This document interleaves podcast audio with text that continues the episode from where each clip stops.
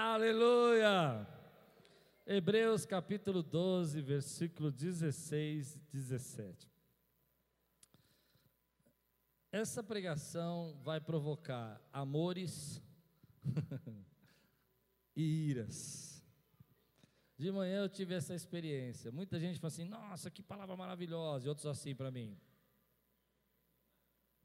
Porque hoje eu vou falar. Você quer ver como é que vai ser difícil essa pregação, mas vai ser benção? Quantos querem ter um 2020 maravilhoso? Quem gostaria de viver um momento novo na sua vida em 2020? De verdade, levante a mão. E quantos acreditam que Deus pode fazer? Ok. Tema da minha pregação hoje: mude seus hábitos. Tá vendo já? Não, eu vou começar de novo. Volta a fita. Blá, blá, blá, blá. Voltei a fita. Quantos querem ter um 2020 maravilhoso? Mude seus hábitos. Tá ruim ainda, né, irmão? Falei para você, vai ser uma luta. Ore por mim, intercessores, comece a clamar. Trouxeram sal grosso? Não, aqui a gente não usa sal grosso. Levante sua mão e diga assim: Eu creio. Eu creio. Aleluia. Hábitos ruins. E cuidem, Hebreus capítulo 12, versículo 16 a 17. Você está pronto? Diga: Estou pronto. E cuidem para que não haja nenhum impuro ou profano. Deixa eu explicar aqui antes de começar a pregar para você entender porque eu escolhi esse texto. Ah, profano, o que é uma pessoa profana? Uma pessoa profana é uma pessoa que não respeita o sagrado, aquilo que é santo, aquilo que é separado. E nós às vezes entendemos que sagrado são coisas, mas na verdade, sagrado é a aliança que você tem que, com Deus. Sagrado é a sua vida. Sagrado é a sua saúde. Sagrado é, são sua, a sua família. Amém? Por exemplo, os meus filhos são sagrados para mim. Ninguém vai pôr a mão, ninguém vai. Eu estou desmistificando um pouco essa questão mais religiosa do sagrado, do altar, do culto religioso. O sagrado é para minhas filhas. Ninguém mexe com as minhas filhas. Ninguém vai tocar nas minhas meninas porque elas são separadas, elas estão sobre a minha tutela, elas estão sobre a minha responsabilidade, elas são sagradas. Por isso, se alguém quiser fazer algo, mexer, provocá-las, elas não vão fazer, porque eu sou o pai delas e eu não vou deixar que elas sejam profanadas. Consegue entender isso? Mas às vezes a gente não percebe que aquilo que é sagrado para nós acaba sendo profanado por pequenas atitudes. Bom, vamos pensar assim, um exemplo muito prático. Eu me lembro quando minhas filhas eram crianças e eu quis levá-las a um cinema.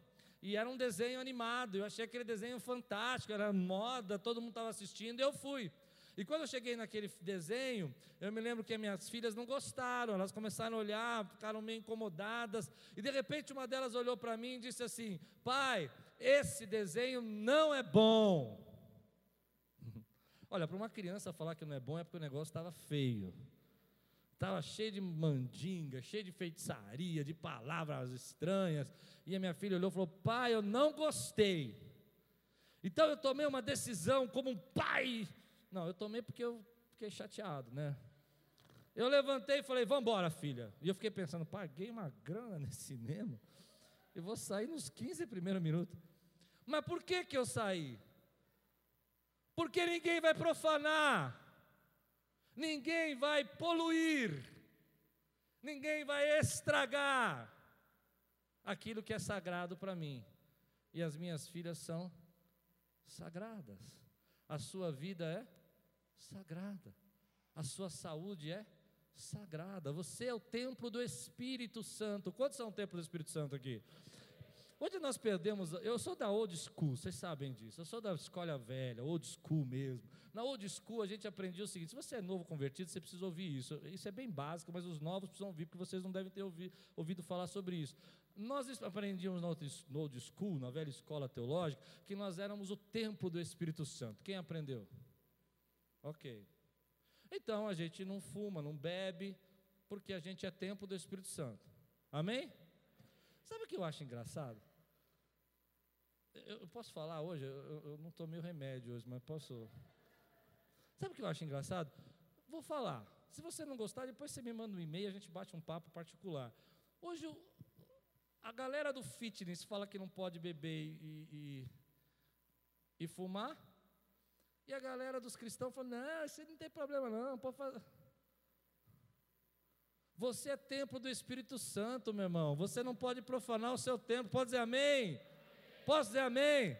Aí você vai ao médico. Eu nem comecei a pregar ainda, mas eu vou, vou na linha que Deus está me dando aqui. Ah, você vai ao médico. O médico olha para você e fala assim: Você está todo estragado. Teus rins não funcionam. Você está com a glicemia alta. E você vai morrer. Não, é sério. Aí o que, que você faz? Não, Deus, você me abandonou.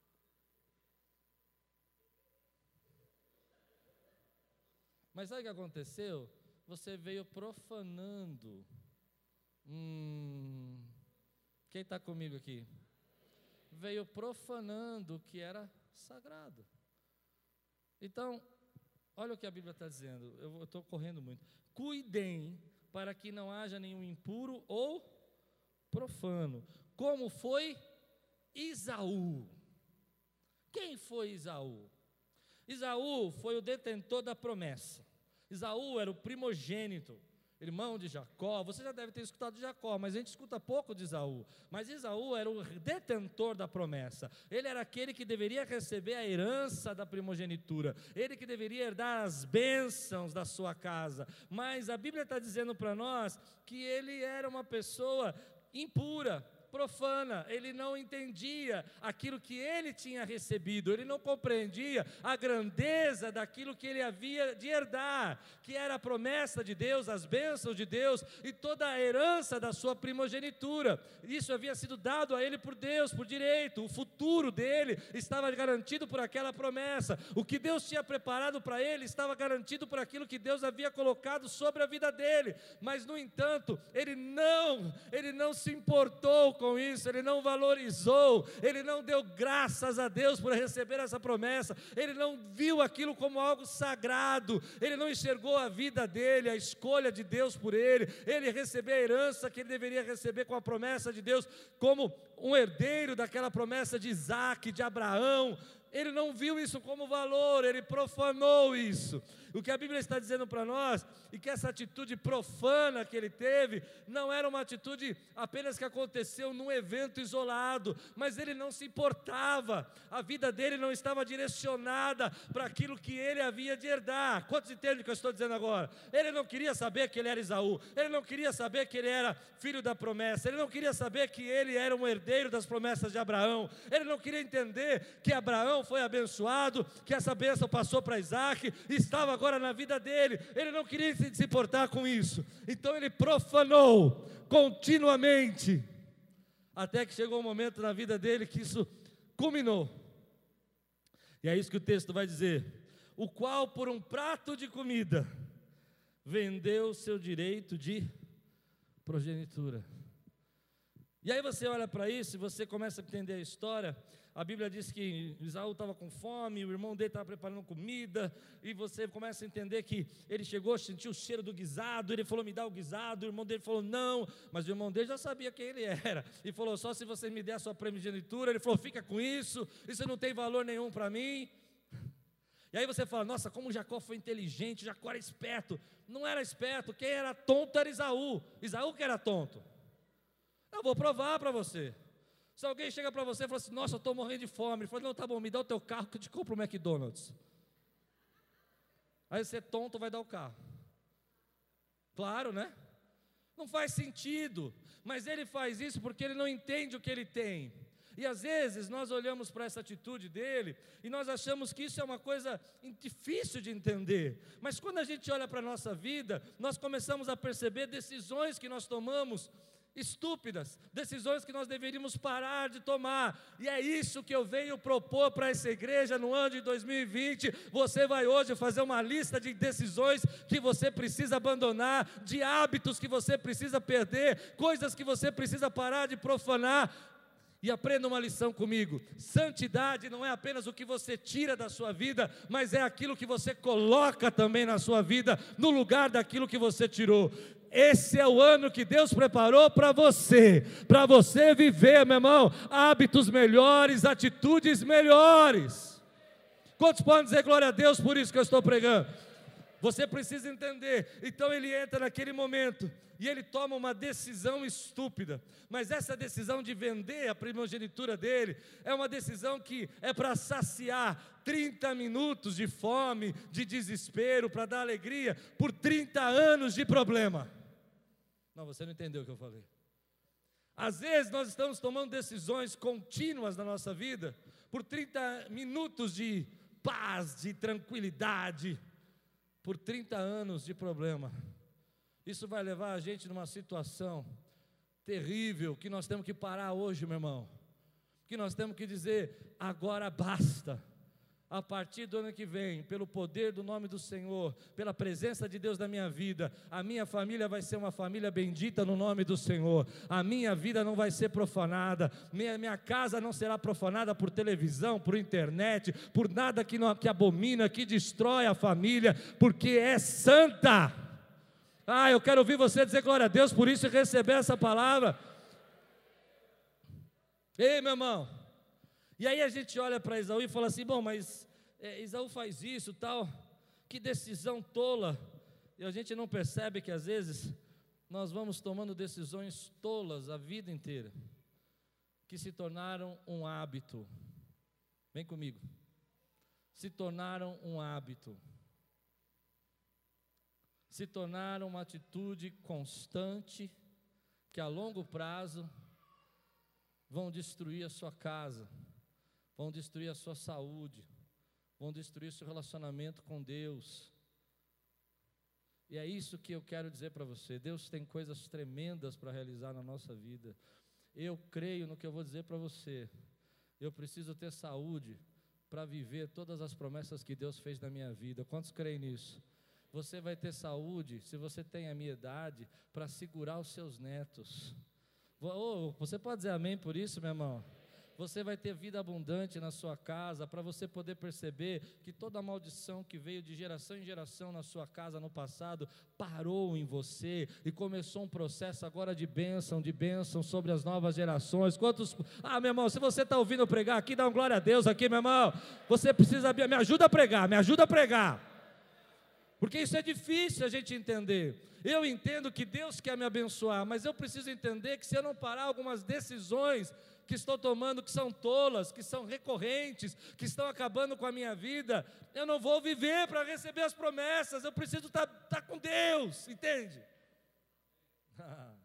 é pesado isso, né, irmão? Por que, que é pesado? Porque a gente gosta muito dessa ideia de que nós gostamos de pensar assim: é melhor eu resolver, como Isaú pensou, é melhor eu saciar minha fome agora e sobreviver e viver bem né, na, na nossa cabeça, do que esperar uma promessa futura. E essa é a linguagem da nossa geração. É sobre isso que eu quero ministrar. Preste atenção. A maioria das coisas que nós vivemos hoje, elas tendem a dizer a você que há um prazer imediato para você e que você tem que ser satisfeito agora. Que tudo aquilo que você pode, por exemplo, vamos dizer aqui, Alguns cristãos novos, querido, que estão começando na fé, eles ainda não abandonaram o vício do cigarro. Eu vou falar um pouco sobre cigarro hoje, porque é uma coisa que Deus tocou meu coração. Ah, você vê propagandas do cigarro e as pessoas dizendo: Olha, você vai morrer de câncer, não é assim? Você não vê? Na contracapa, eu não, nunca, nunca fumei, mas já fui em padaria. Antigamente tinha aquela padaria que tinha a contracapa, do, não é? Uma foto horrível. Por que, que as pessoas fumam? Com tudo isso que elas sabem. Você já parou para pensar? Elas fumam porque nós temos dificuldade de entender consequências a longo prazo. E o nosso cérebro está preparado para entender benefícios a curto prazo. Exatamente como Isaú fez. A longo prazo, eu pensar que lá daqui 10 anos eu posso ter câncer, você fala assim, é, que é nada. Eu nem acredito nisso. Não é verdade? Porque a gente não consegue pensar que a longo prazo, determinada comida que a gente come vai entupir as nossas veias. Está piorando, irmão. Vocês me amam ainda? Está piorando. A gente não consegue pensar a longo prazo. Pensar que algumas decisões que nós estamos tomando hoje vão nos prejudicar, não agora, mas quando você estiver numa situação que você gostaria de viver o melhor, você não pode viver porque o tempo e a oportunidade já passou. Olha o que o texto diz aqui, eu vou continuar. Foram para vender o seu direito de progenitura. Vocês sabem também que posteriormente, querendo herdar a bênção, foi rejeitado, pois não achou lugar de arrependimento, embora com lágrimas o tivesse buscado. Ele não conseguiu voltar atrás, aquela decisão já tinha sido tomada. Por isso eu estou dizendo para você, meu irmão, eu estou muito feliz, porque 2020 vai ser um ano especial para mim e para você. Porque você já tem promessas de Deus na sua vida. E agora você vai alinhar o seu comportamento às promessas de Deus. Quantos podem dizer amém por isso, querido? Eu tenho estudado nesses últimos dois meses a ciência do hábito. Existem muitos livros para você ler sobre isso. E eu estou. Vocês sabem como eu sou já, né? Me conhece. Eu fico observando isso, a ciência do hábito. Como, como a gente precisa entender isso? Nós achamos que nós tomamos as decisões nossas. Por exemplo, você entrou aqui. Você pode perceber que as pessoas sentam na mesma cadeira. Vocês sentam aqui. Moacir e Érica sentam ali. Carlos e Beth, pastores, sentam ali. E a gente acha que a gente senta ali porque a gente decidiu. Não decidiram nada. Vocês entraram na programação, um dia vocês sentaram aí por decisão, claro. Vocês analisaram que esse lugar é legal, vocês gostaram do ambiente, gostaram do ar-condicionado, não incomoda, a pessoa não tira a sua atenção. Alguma coisa você pensou nesse ponto, e aí você diz: Bom, agora aqui é meu lugar. A partir desse dia você já não pensa mais. Você começa a entrar e sentar sempre no mesmo lugar. Se alguém está sentado no seu lugar,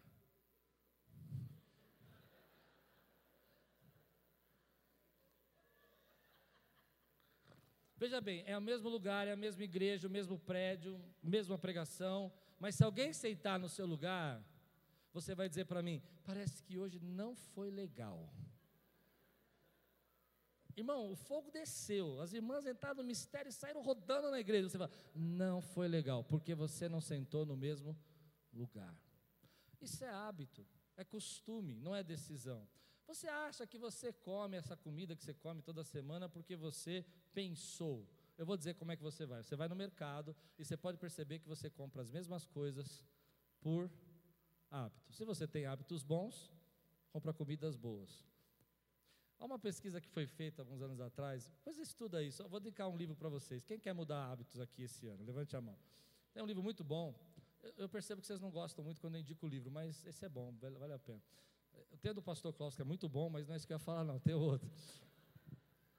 O outro é, chama ah, Hábitos Atômicos, muito interessante, e essa história que eu vou contar é desse livro.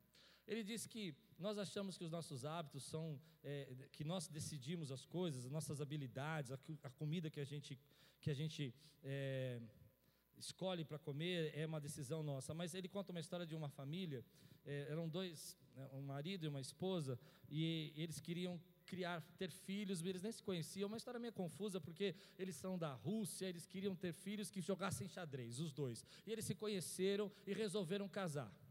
E antes de ter os filhos, é muito estranha essa história, mas é real, tá? Eles prepararam a casa com um monte de foto de campeão de xadrez, trabuleiros em todos os lugares. Deu para entender? E aí tinha revistas sobre técnicas de xadrez, e eles tiveram três filhos, três meninas. E as três meninas foram criadas vendo xadrez e ouvindo a respeito de xadrez. O que, que você acha que aconteceu com elas? Elas cresceram nesse ambiente. Um dia ele pegou a pequenininha deles, a, a, a, primeira era excepcional, ganhou vários campeonatos. A segunda, com 16 anos, já era campeã, já estava no, no, grupo profissional. Mas a menorzinha, a terceira, ela era melhor ainda. E um dia ele chegou de madrugada, ele abriu a porta do banheiro e ela está jogando xadrez sozinha no banheiro. E, ela, e o pai disse assim: Filha, deixa esse tabuleiro aí, vamos dormir. Ela falou: Pai, mas não sou eu que não deixo, é eles que não me deixam. O hábito estava tão dentro dela que ela virou campeã mundial com 16 anos de idade. O que, que aconteceu? É o hábito. Você vê algumas famílias aqui, por exemplo, que têm hábito de fazer ginástica. Você vê o pai fazendo ginástica, o filho, a mãe fazendo ginástica, e você olha para o filho, o que, que ele faz?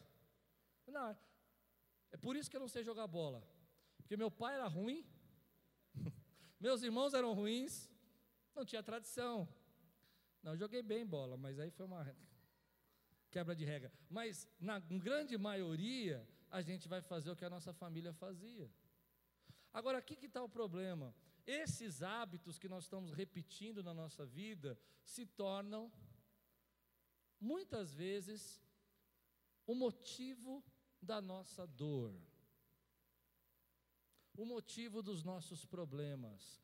Eu falei de hábitos físicos, mas eu posso falar de hábitos emocionais. Eu conheço pessoas que têm o hábito de se preocupar o hábito de se preocupar. Não tem nada para se preocupar, mas está preocupado. Você conhece gente assim? Tem o hábito, você está conversando com ela e fala assim, nossa, eu estou muito preocupado. Aí você fala assim, mas por quê? Eu não sei, mas alguma coisa. Aí você tem que falar, vem aqui, põe a mão na cabeça e sai de 10 em 10. Tem hábito. Quer ver um outro hábito que a gente adquire? que a gente precisa tomar cuidado, hábito de reclamar. Quantos conhecem uma pessoa que tem o hábito de reclamar? Levante a mão. Misericórdia. Irmão, eu vou falar para você, eu, eu não estou isso, eu não estou corrigindo ninguém. Eu sou um cara que dou umas reclamadas brava. Reclamada brava. Dependendo do negócio que está acontecendo, eu. Dá para entender ou não? Eu me lembro uma vez. Eu não vou contar essa história, não, que é muito feio. Deixa essa, pula essa, dá um branco nessa. Mas eu posso mudar os meus hábitos. Agora você vai, está pronto? Está preparado? Vamos fundo? Quem quer mudar hábito aqui, diga amém. amém. Tem pessoas que têm o hábito de fazer fofoca. Deixa eu perguntar também, quem tem o hábito de fazer fofoca? eu perguntei quem tinha de reclamar, todo mundo levantou a mão. E fofoqueiro, alguém tem, por favor? Não, não pode falar não, fala não. Ah, ligado. Ó, e eu queria fazer uma defesa aqui. A gente acha que as mulheres são fofoqueiras, mas quando o homem dá para fazer fofoca, ajuda aí, aí, mulherada. Ele fala assim, mano, nem te conto. Você viu, mano? Chega aí, deixa eu falar. Mano. Homem, quando dá para fazer fofoca, é, é terrível. Ó, oh, deixa eu contar para você, é nós aqui, ó. Você viu o que aconteceu ali, meu, mano? Olha, eu só vou contar para você para você orar, viu? Para você orar. Dobra o joelho aí que é pesar.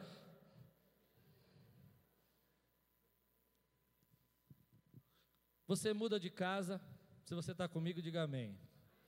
Você muda de casa, muda de endereço, muda de igreja, muda de trabalho, mas se você não mudar os seus hábitos, nada vai mudar na sua vida. Muda de relacionamento, mas você vai levar os seus problemas para o novo relacionamento porque os seus hábitos são ruins. Eu não sei quais são os seus, eu tenho procurado os meus, e é por isso que eu comecei a estudar. E uma das coisas que esse, uma dica que esse livro deu, eu gostaria que você depois lesse, não vou falar muito dele, mas ele disse que se nós mudarmos 1%, 1% por semana, você já começa a provocar uma mudança de hábito radical. Ao invés de você dizer, não, o pastor pregou de hábitos, eu vou sair aqui essa semana, você vai ver, eu vou mudar tudo, vou pegar minhas compras de casa, jogar tudo no lixo. Não faça isso. Você vai desistir muito rapidamente. Mas, por exemplo, se você precisa tomar cuidado com a sua saúde, para quem precisa, tá bom? É, ao invés de você fazer um regime que você não vai conseguir fazer, Melhore 1% a cada semana. Essa semana você não come pão. Essa é a regra do 1%. A ideia desse, desse cientista é o seguinte: se você está aqui nessa direção e você colocar um grau para cá, um grau, hoje, e continuar constantemente andando nessa mesma direção, você não vai parar aqui, você vai parar do outro lado. E se você continuar indo na mesma direção, um grau, e cada vez mais mudando um grau para cá, para cá, para cá, você vai chegar em outra cidade, não na mesma cidade. O que, que é um, um, grau? O que, que é esse 1% que você pode mudar? Por exemplo, essa semana eu não vou reclamar. É 1%. Essa semana eu vou orar. A segunda dica que ele dá para mudar os nossos hábitos, que eu achei muito interessante, facilite os hábitos que você quer adquirir, que são bons, e dificulte os hábitos ruins. Ou seja, torne difícil fazer os hábitos que você quer abandonar e torne fácil os hábitos que você quer adquirir. Um hábito que você quer adquirir, por exemplo, é ler. Amém? Ler é importante para você. Nós não gostamos de ler. Então você não vai ler um capítulo inteiro. Você vai colocar dois minutos de leitura na sua vida por dia. Você começou um grau. Dois minutos só. Só que tem uma coisa, olha o que ele fala que eu achei muito interessante. Essa aí eu achei que tem que ser crente. Ele fala: quando você acabar de assistir televisão, hoje à noite, puxa o televisor da tomada, desconecta ele, para você não chegar em casa amanhã e entrar no modo zumbi. Quem já entrou no modo zumbi aqui? Você chega em casa, oi amor, oi, bem, tudo bem? Aí tira o sapato e fica. Aí você está bem? Ah. Esse é o modo zumbi. Se você tirar o, o, o, o televisor da tomada, você vai ter que fazer mais ou menos como eu, chamar um filho para ligar. Porque a preguiça de entrar atrás do televisor é, é grande. E se você tem filhos adolescentes, jovens como eu, eles vão demorar bastante para chegar. Estou indo, já vou. Calma. Nesse tempo, olha que interessante a ideia dele. Você coloca o livro do pastor Klaus na, Hoje eu estou um marketing terrível aqui hoje. Do lado da, da poltrona do seu sofá. O que, que você vai fazer? Você não vai colocar o televisor na tomada, você vai ler dois minutos. E você começou a adquirir um hábito novo. Assim para oração, meu irmão. Assim para leitura.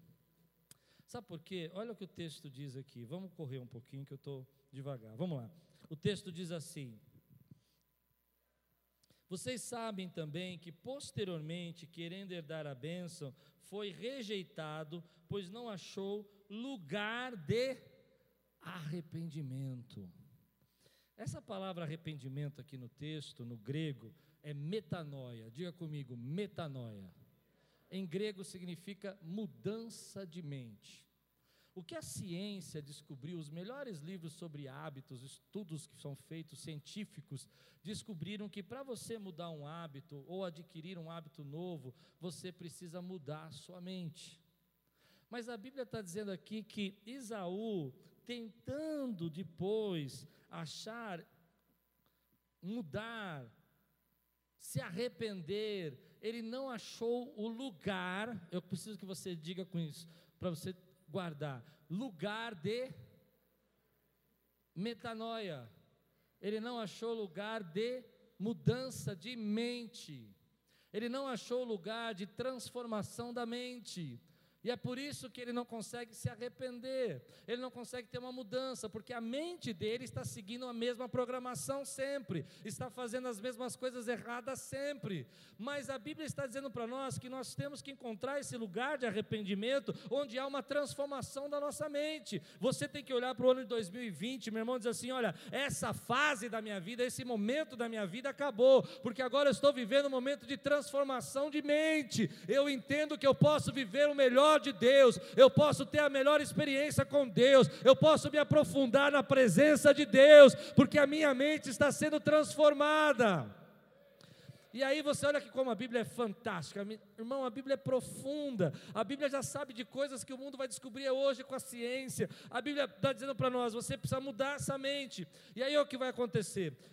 Os cientistas descobriram que para você mudar o hábito de verdade, você não pode buscar resultado. O que é buscar resultado? Olha, eu vou emagrecer porque o médico falou que eu vou morrer. Você emagrece e quando você acha que está tudo bem, você volta a engordar.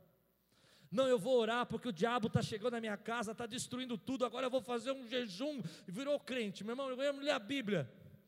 Por que, que você está fazendo isso? Porque você quer resultado, você quer alcançar algo, isso não perdura na sua vida, mas se a sua mente muda, se o seu pensamento muda, você começa a entender que aquilo faz parte da sua nova identidade. É isso que é metanoia. Metanoia é você entender que você tem uma mudança de mente, essa mudança de mente gerou em você uma nova identidade. Sabe por que, que você não come mais aquelas comidas ruins? Porque você quer saudável, essa é a sua nova identidade eu quero plantar uma identidade nova na tua vida. Sabe por que, que você não fica até as altas horas vendo aquelas coisas na internet? Porque você tem uma nova identidade, a sua mente foi mudada, você nasceu de novo, você é santo e separado e não pode ser profanado. Essa é a sua nova identidade. Se você recebeu uma nova identidade, levanta a tua mão hoje, meu irmão, toma posse dessa identidade.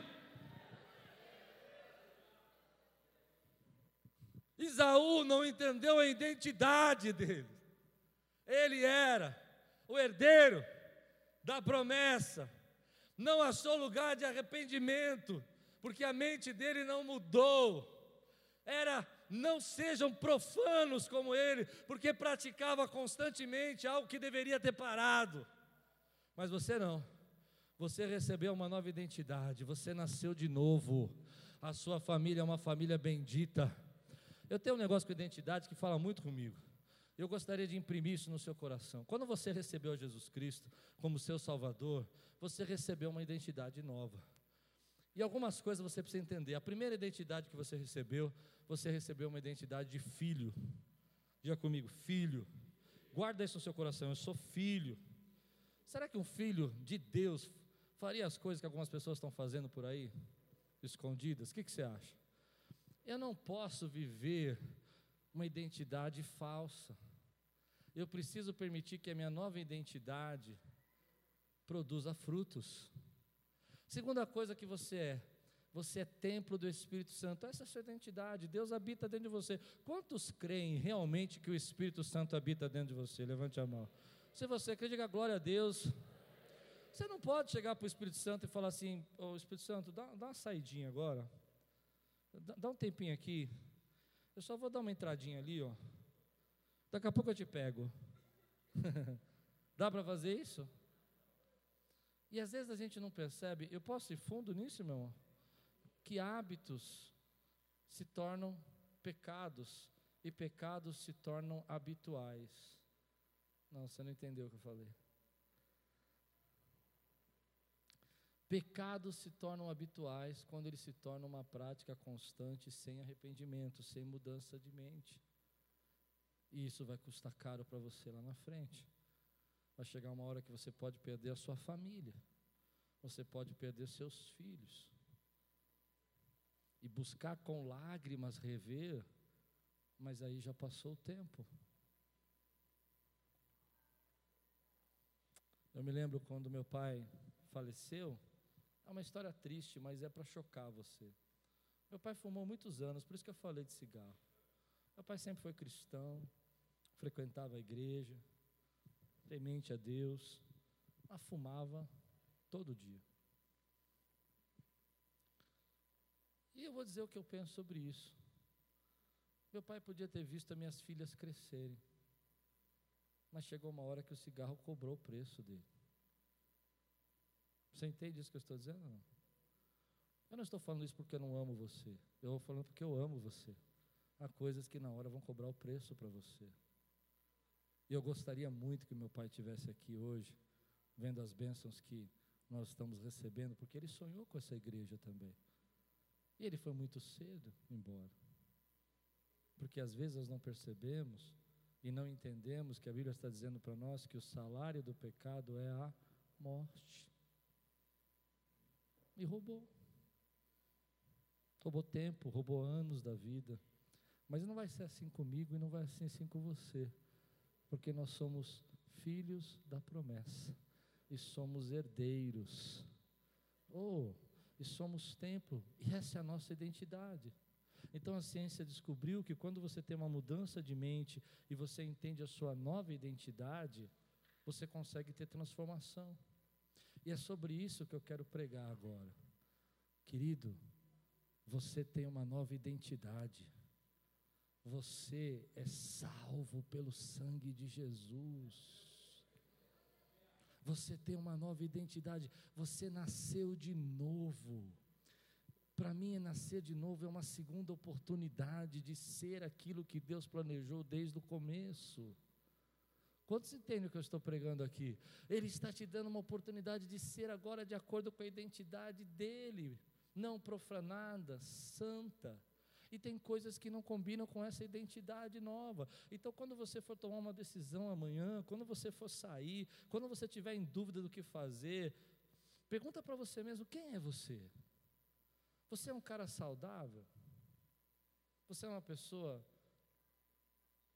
que vive a presença de Deus? E o que, uma pessoa que tem uma identidade nova de cristão faria no seu lugar? Quantos entendem que eu estou pregando aqui, meu irmão? Ele leria a Bíblia? Ele teria o hábito de orar? Ele teria o hábito de ir à igreja? Quantos concordam com o que eu estou dizendo aqui? Agora eu preciso que você pregue comigo, meu irmão. Essa é a sua identidade. E deixa eu contar um testemunho. Eu falei que quando eu comecei a pregar, eu não sabia que eu ia ser o pastor da Quírios. Lembra? Eu contei no aniversário da igreja. E demorei uns três anos para isso ser a minha identidade. Eu fiquei esperando um pastor chegar. E eu não me lembro que conversando com alguém, eu não sei se foi o meu irmão Pascoal, se foi o meu pai, eu não lembro, alguém da minha família. E eu me lembro, mas eu lembro o que falou. Ele disse: Klaus, você ainda não entendeu que você é o pastor dessa igreja. Ou seja, eu estava no, na função, mas não tinha a identidade. Às vezes nós somos assim com Deus, recebemos a herança, a promessa, mas continuamos fazendo as coisas que não deveríamos fazer ou sendo roubados porque não entendemos a nossa nova identidade. É isso que Deus está dizendo para você. Olha, você pode levar isso para qualquer área da sua vida, vamos rápido nisso. Você casou, agora você é o chefe da sua família. Se você não entender que essa casa agora está debaixo da sua autoridade, você não vai cuidar da sua casa.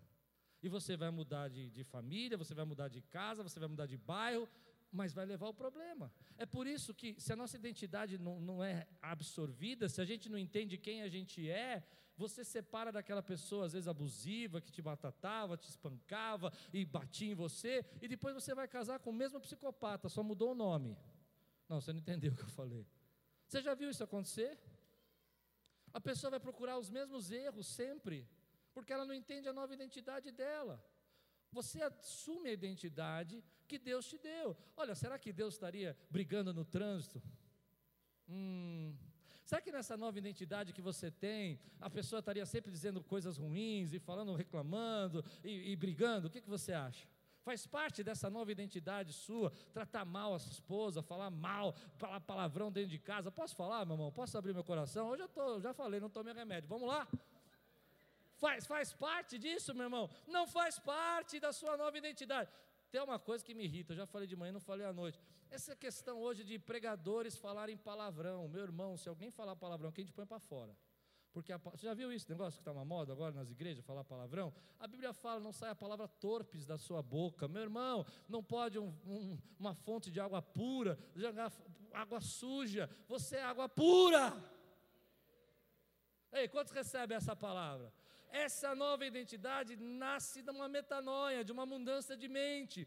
Essa ideia de mudança de mente vai te dando uma nova identidade, você vai entendendo quem você realmente é. Eu vou dizer quem você é. Se você não sabe, você precisa saber. Você foi escolhido por Deus. Você está aqui porque Deus te chamou. Ele derramou a presença dele, o Espírito Santo sobre você e disse: "Você é o meu vaso, meu vaso de honra. Eu derramo porção dobrada sobre sua vida. Eu compro você com meu sangue. Eu te lavo de todos os pecados. Você é meu herdeiro. Eu ouço as suas orações. Eu respondo às suas orações. Eu sei o que você passa. Eu sei por onde você anda. Eu sei que você é meu. Quantos creem nessa nova identidade, meu irmão? Então não deixe nada profanar a sua identidade. essa metanoia precisa acontecer na nossa vida. Ano 2020 está chegando e vai ser um ano extraordinário. Sabe por quê? Porque você está permitindo Deus mudar a sua mente. Deixa eu falar um pouquinho para os jovens hoje. Se você tem de 23 a 40, escute o que eu vou dizer. Vocês são incríveis, conhecem muita coisa, veem muita coisa, estão ligados, antenados, conectados, têm mais conhecimento do que eu consegui adquirir até os meus 30 anos. Mas vocês precisam tomar um cuidado.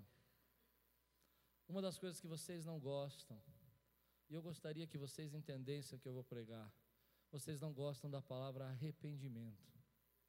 Muitos jovens dizem assim para mim: eu não tenho nada que me arrepender. Eu fiz e pronto, acabou. E se você gostar de mim, você vai gostar de mim do jeito que eu sou. Eles falam isso para mim. Outra coisa que eles dizem: olha, eu acho que as coisas são desse jeito porque elas têm que ser, e se tiver que acontecer, elas vão acontecer.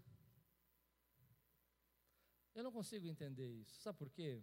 Eu consigo entender que esses jovens são fenômenos, são inteligentes, são grandes, mas eu não consigo entender que as pessoas vão descobrir isso de você sentado aí escondido, sem que você venha e participe conosco. Não, você não entendeu o que eu disse. Sem que você permita que haja crescimento, relacionamento. Ninguém vai chegar para você e vai falar assim: "Nossa, como você, quantos anos você tem, Daniel?" 35. Daniel tem 35, está na fase ainda. Nossa, Daniel, você é incrível, segura minha toalha, como você é maravilhoso. Ninguém vai fazer isso. Porque quem, como tem o Daniel, tem você, tem você, tem você. Consegue entender o que eu estou pregando? E às vezes o Daniel vai ter que chegar aqui e falar assim: ó, Ih, jogou errado, joga de novo. Faz direito, Daniel. Vamos? Agora você jogou bonito. O que eu estou fazendo é uma brincadeira, mas assim é a vida. As pessoas querem passar a toalha para você, mas você não deixa passar porque você é um fenômeno. e se você jogar a toalha errada, a culpa é do outro. Foi o pastor Klaus que é tonto que não segura a toalha direita. Hum. Mas arrependimento, a falta do arrependimento, está adoecendo os jovens, está deixando vocês doentes. Porque arrependimento pode ser uma bênção. Pode ser uma benção, uma mudança de mente, pode ser uma benção, uma metanoia, de você dizer, Ei, a partir de agora eu vou ter uma atitude diferente. Não, mas eu falei porque ela falou, eu falei porque ela disse, ela merecia ouvir, e você não se arrepende nunca. Então, se você não se arrepende nunca, você não muda a mente nunca. Eu não sei se estou pregando para alguém aqui, mas se eu estou, me ajude a pregar. Se você não se arrepende nunca, se nunca você está errado, se nunca você tem nada para mudar na sua mente, você está sempre caminhando no mesmo lugar. Agora deixa o titio ensinar uma coisa para você. Titio vai falar, presta atenção. Eu tenho 48 anos, você acha que eu já me arrependi muitas vezes? Muitas vezes. E já tive que mudar minha mente muitas vezes. Então você acha que está certo reclamar, que as pessoas têm que descobrir como você é talentoso e, e o emprego dos teus sonhos. Alguém vai ligar para você um dia e falar assim: Cara, você é maravilhoso, você é tudo que nós sonhamos para essa empresa. Vamos te dar um salário triplicado porque você é o cara. Você não é, não, irmão. Ainda que seja, tem um monte de cara que é o cara. Consegue entender? E aí você vai perdendo terreno, você vai perdendo ministério, porque ninguém consegue passar o cajado para você. Porque quando alguém te corrige, você fica ofendido. Se alguém fala alguma coisa para você, você fala: Meu Deus, vocês estão muito duros, me cobrando demais. Eu vou dizer para você: a vida é dura, mas Deus tem promessa para você grande. E você vai viver essas promessas grandes. Mas precisa ter metanoia, precisa ter mudança de mente precisa entender que Deus é Deus na sua vida, Ele quer ter um encontro com você poderoso. Eu não sei se eu estou pregando para alguém, levanta a mão, que quero ver para que eu estou pregando aqui. E aí você começa a entender que a sua vida está mudando, querido.